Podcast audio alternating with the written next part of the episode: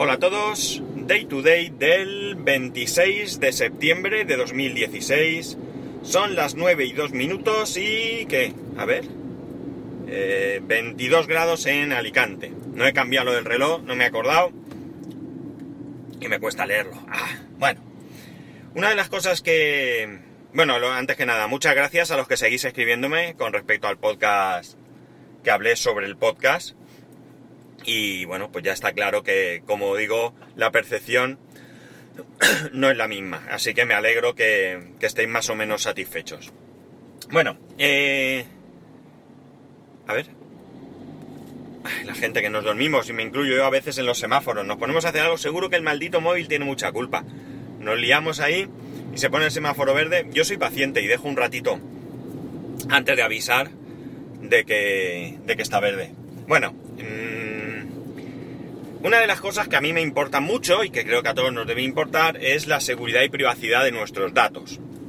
No me refiero ya a, a la cuestión de las redes sociales, eh, Facebook, eh, Twitter, eh, mm, lo que sea, vamos, mm, sino a, a servicios, ya sean propios o de terceros, que utilicemos tipo almacenaje como Dropbox y yo qué sé, cosas así, ¿vale? Correo electrónico, etcétera, etcétera. Debemos pensar que muchas veces podemos decir, bueno, si a mí entran en mi correo electrónico me da igual. Hombre, te da igual relativamente, porque si el correo electrónico que utilizas es el mismo que utilizas con tu banco, por ejemplo, pues puede ser que estés dejando ahí una puerta entreabierta al acceso a tu cuenta porque eh, tu correo electrónico no está lo suficientemente protegido. Eh, hay cosas que, se escapan de nuestras manos. Ya habéis visto que ha habido eh, accesos a Dropbox y a otras plataformas, no recuerdo ahora, en las que nos han advertido, eso sí, dos años después, atención, que me parece muy fuerte, de que han robado información y que las contraseñas pueden verse comprometidas. Ahí nosotros poco podemos hacer. Desde luego, lo que sí podemos hacer es tener, pese a todo, una contraseña fuerte. Eh, la contraseña más utilizada es 123456. Fechas, eh, todo esto debemos descartarlo.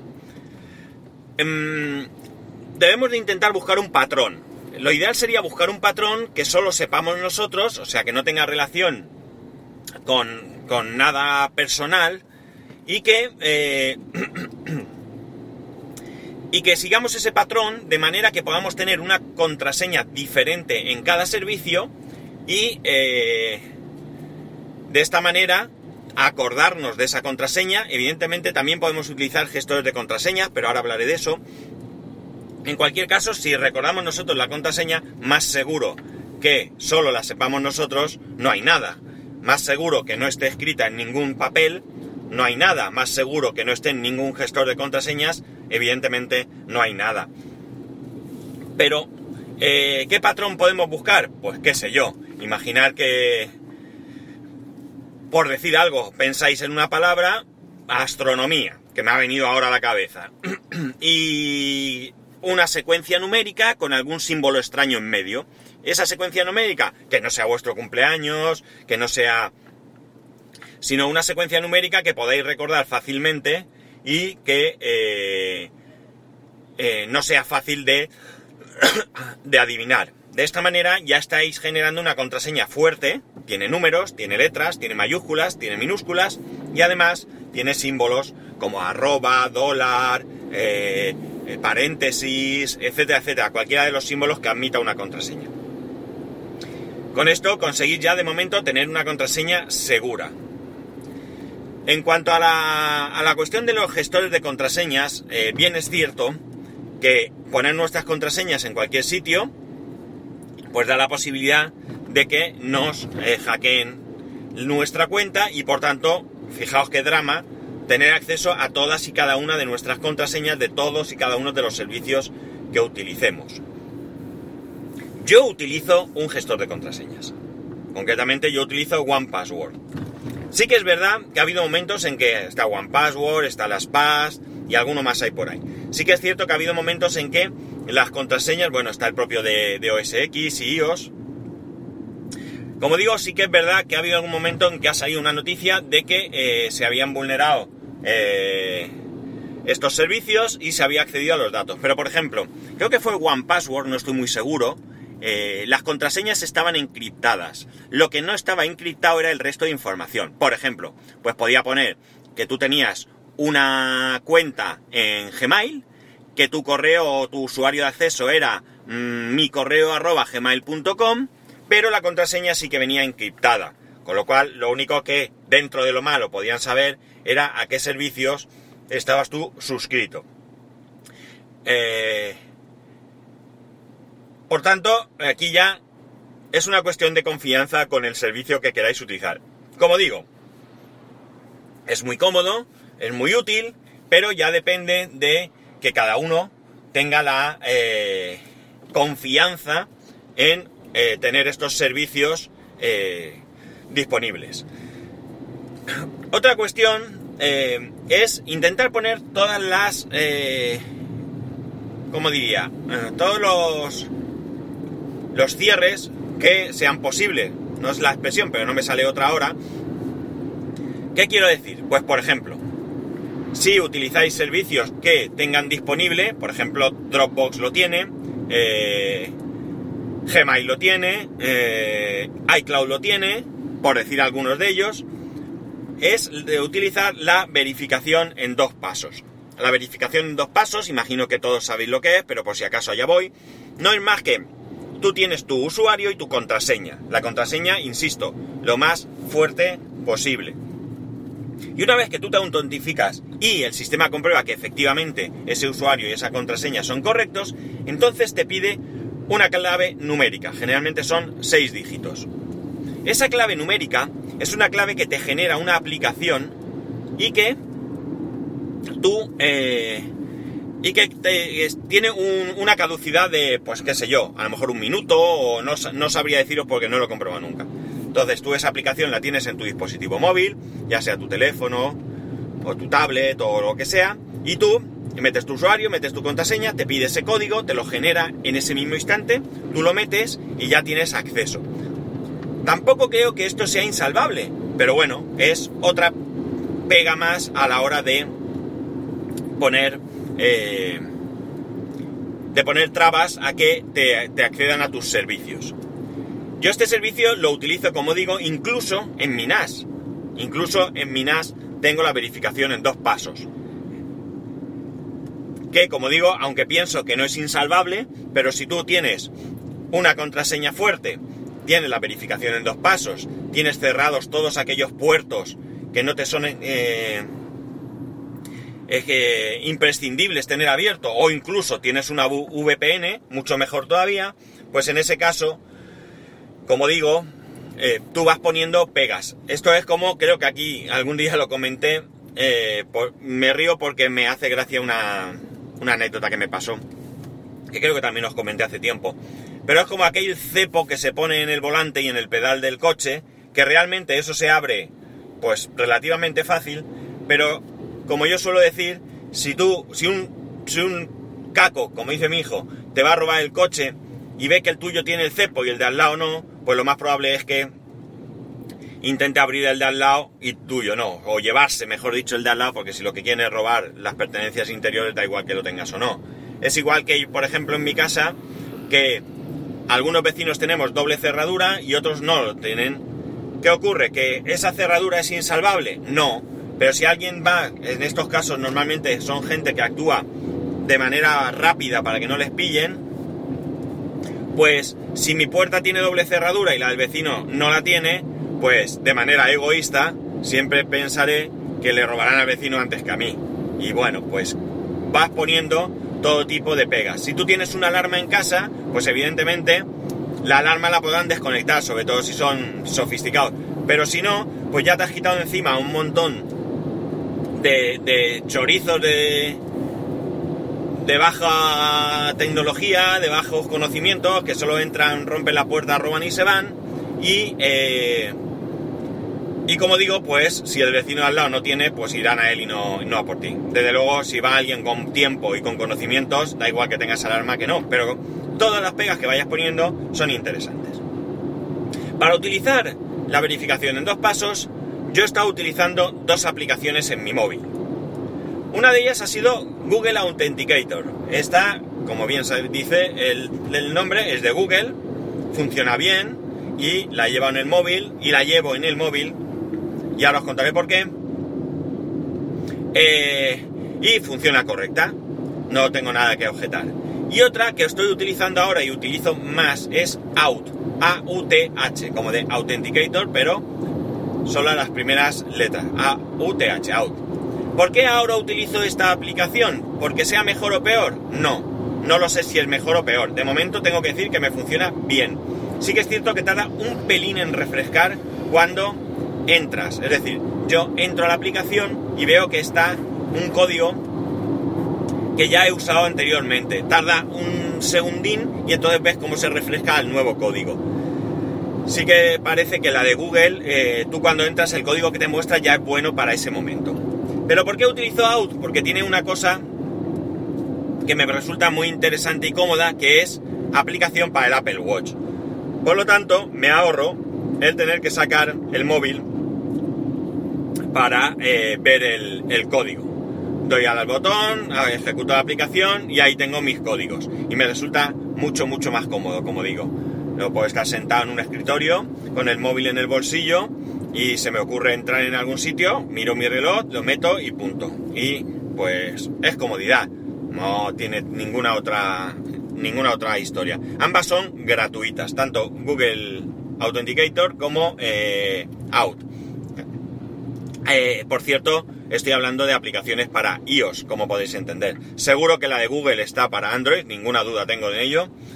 Pero la otra desconozco si está para Android. No se me ha ocurrido ni siquiera mirarlo para, poder deciroslo. Eh, a mí me alucina cuando yo voy a algún cliente y me encuentro su, su puesto y tienen un POSIT de estos papelitos amarillos que se pegan, ya sabéis, pegado en el monitor con su usuario y contraseña. Me parece brutal. Me parece increíble que la gente tenga eh, esta tranquilidad y esta, no sé, daos cuenta de lo siguiente. Evidentemente, si yo tengo mi usuario y contraseña para entrar en un, en mi empresa, pues es más que probable que mi compañero tenga su usuario y contraseña y tenga los mismos derechos, ¿de acuerdo? No se trata de que pueda haber información, que esto sería otro tema, que yo eh, pueda acceder y él no, o al contrario. Sino que se trata simplemente de que, oye, alguna persona de, con, mal, con malas intenciones, pues puede utilizar mi usuario y contraseña para eh, hacer algo que no sea muy lícito, por ejemplo. También en la mayoría de las empresas, en la mía pasa, con mi usuario y contraseña yo puedo entrar a ver los avisos que hay, pero también puedo entrar a mi nómina. Entonces, eh, no tienen por qué, no tengo por qué dejar abierto, aunque no tengo nada que ocultar y probablemente con tus compañeros comentes tu sueldo, pero no tiene por qué estar ahí a disposición de cualquiera. Y hablo de la nómina como de otras muchas cosas que se pueden hacer en lo que viene a llamarse el portal del empleado. Muchas empresas tienen portal del empleado y ahí puedes hacer muchas cosas que no tienes por qué eh, compartir con nadie si no quieres. Eh, esto eh, es bastante más común de lo que queráis. Yo en mi trabajo, yo llevo algún, alguna vez algún usuario y yo tengo una, una norma. Y es que generalmente no pido la contraseña del usuario. Yo le digo al usuario que esté allí y cuando yo necesite que meta su contraseña, le pido que la meta. Yo no quiero saber su contraseña. Es una cuestión de mm, autoprotección. Si yo no sé su contraseña, mejor que mejor. Nunca, nunca jamás me ha pasado nada a mí y nunca, nunca jamás he oído a nadie que le pueda pasar, que le haya pasado, pero sí que es cierto que evidentemente eso está ahí, puede pasar. Cuando digo que no he oído a nadie me refiero a nadie cercano, no sé si alguna vez me habré enterado de algo por la prensa o por algún artículo o, alguien me habrá comentado, pero no recuerdo. Pero esa es la cuestión, que yo no tengo por qué dejar que nadie entre con mi usuario y contraseña. Aparte, aparte de todo, que esto entra en eh, en confrontación con la ley de protección de datos. Es decir, fijaos qué, cosa más curiosa. Vosotros vais al banco, ¿de acuerdo? Y resulta que la persona que os atiende generalmente no está. ¿De acuerdo? y hay allí un, mm, una persona que la han contratado temporalmente. Como la han contratado temporalmente, en vez de abrirle un usuario y contraseña, que sería lo más normal, lo que hace es que utiliza el usuario y contraseña de este compañero empleado que en ese momento está de vacaciones. Eso es una violación de la ley de protección de datos y es denunciable. Y creo que tiene una multa de 6.000 euros, si no recuerdo mal. Con lo cual, cualquiera de vosotros que se encuentre en esta situación debe de negarse a dar su contraseña y debe de negarse a entrar con la contraseña de otra persona. Porque, como digo, está violando la ley de protección de datos y es sancionable. Y no tengáis ninguna duda de lo que os estoy diciendo. Que yo hice en su momento el curso sobre ley de protección de datos. Por tanto, como veis, los usuarios y las contraseñas tienen mucha más miga de lo que nos pensamos. Y muchas veces no le damos importancia porque siempre podemos pensar, si yo no tengo nada ahí o lo que sea. Pero daos cuenta de que sí que eh, tenemos bastante información personal que no tiene por qué correr por ahí. Daos cuenta. Eh, imaginar que alguien accede a vuestro ordenador y os cogen el último recibo de la luz, os cogen, eh, qué sé yo, la última nómina o las tres últimas nóminas porque las tenéis descargadas y la última declaración de la renta y una fotocopia de vuestro DNI. Pues bien, ya tiene toda la documentación para hacer muchas cosas, ¿verdad? Y ahora diréis, ya hombre, pero sí, no, ha pasado, ha pasado. Eh, ya di, conté aquí que mi hermano le llegó una factura de más de 500 euros de Movistar de móvil a su nombre, con su dirección, y él no había dado de alta ese, esa línea nunca. Y pasó unos meses peleando para demostrar que no era él. Al final lo solucionó, pero ya tienes molestias, tienes preocupaciones y tienes eh, dolores de cabeza, sin necesidad. Por tanto, proteger vuestra información. Proteger vuestra información que es muy importante proteger la información. No deis las contraseñas a cualquiera. No eh, pongáis contraseñas fáciles. Va, por Dios, que hay gente que lleva la tarjeta de crédito y el PIN con un papelito en la misma cartera. ¿Qué esperáis? Que las carteras las roban a diario a cientos. Mirar, nosotros en Madrid hace un tiempo íbamos a un concierto y a mi mujer le robaron en el metro la cartera. Creemos que fue en el metro. Le robaron la cartera. En la cartera llevaba las entradas del concierto, menudo drama, llevaba eh, toda su documentación, las tarjetas de crédito, etcétera, etcétera, etcétera. Inmediatamente nos dimos cuenta porque se la robaron eh, en el metro en dirección hacia el concierto y claro, nada más llegar fue a echar mano y no tenía la cartera en el bolso. Pues bien, eh, llamó inmediatamente, lo primero que hizo fue llamar para bloquear las tarjetas y le dijeron que ya habían intentado entrar en un cajero a sacar dinero, pero no lo habían conseguido. ¿Por qué? Porque mi mujer no tiene un PIN fácilmente reconocible, no tiene un PIN asociado eh, a nada. Dad cuenta que si ponéis vuestra fecha de nacimiento, ¿y cómo van a saber cuándo nací yo? Pues muy simple, en la cartera lleváis las tarjetas y llevamos el DNI, carnet de conducir, etcétera. Con lo cual, ya nos tienen pillados de todas, todas. En fin, ya sabéis que yo me pongo muy pesado con dos cosas. Con las copias de seguridad, por cierto, recuerdo, hacer copias de seguridad. Y con la privacidad y la seguridad de nuestros datos. Que somos nadie, es cierto que somos nadie. Pero mira, el otro día me mandó eh, Rapejín, si no recuerdo mal, y no he podido verlo, lo siento. Eh, no he tenido ni un minuto y tengo un montón de cosas que hacer importantes, ya no hobby ni nada, y no sé dónde encontrar el tiempo para hacerlas. La cuestión es que me mandó un vídeo que hablaba precisamente de esto. A ver si tengo tiempo, le echo un vistazo y os, y os lo paso, porque seguro que es interesante. Cuando me lo mandáis porque tiene interés. Eh, que trata sobre esto, sobre el tema de por qué me van a robar a mí la información si yo no soy nadie. Pues bueno, pues cualquiera eh, somos alguien porque eh, cuando intentan robar, evidentemente si consiguen un millón de euros, pues mejor que si 900.000. Pero dadas cuenta que a lo mejor es más fácil robar 300, 400, 200 euros poco a poco que robar un millón de euros. Es cierto que da más trabajo, pero a fin de cuentas son chorizos, es su trabajo, es robar, su trabajo es estafar, engañar.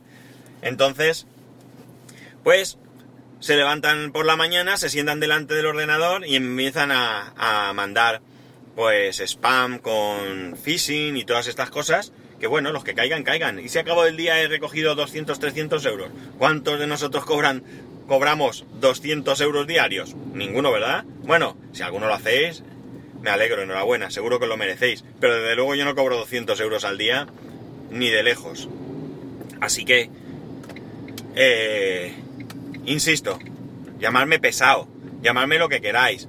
Pero es que me sabe muy mal que vengan los madres mías después y que y que no seamos capaces de cambiar eh, cuando llega el router a casa, cambiarle la contraseña, no seáis tontos, que cualquier router, las contraseñas están con un algoritmo de la compañía y cualquiera puede sacarlo o puede averiguarlo o desde la misma compañía filtrarse por parte de alguien con, con poca con poca profesionalidad o con intereses ocultos y por tanto mm, enseguida se sabe. Eh, cambiar las contraseñas por defecto y los usuarios de todo. No os dejéis, no estéis tranquilos porque, porque de verdad que, que podemos perder y mucho. En fin, chicos, que aquí lo dejamos, que esta es mi reflexión de lunes. Ya sabéis que para poneros en contacto conmigo a través de Twitter, eh, arroba spascual, y a través del correo electrónico spascual arroba spascual.es. Que tengáis un buen lunes, un buen inicio de semana y nos escuchamos mañana.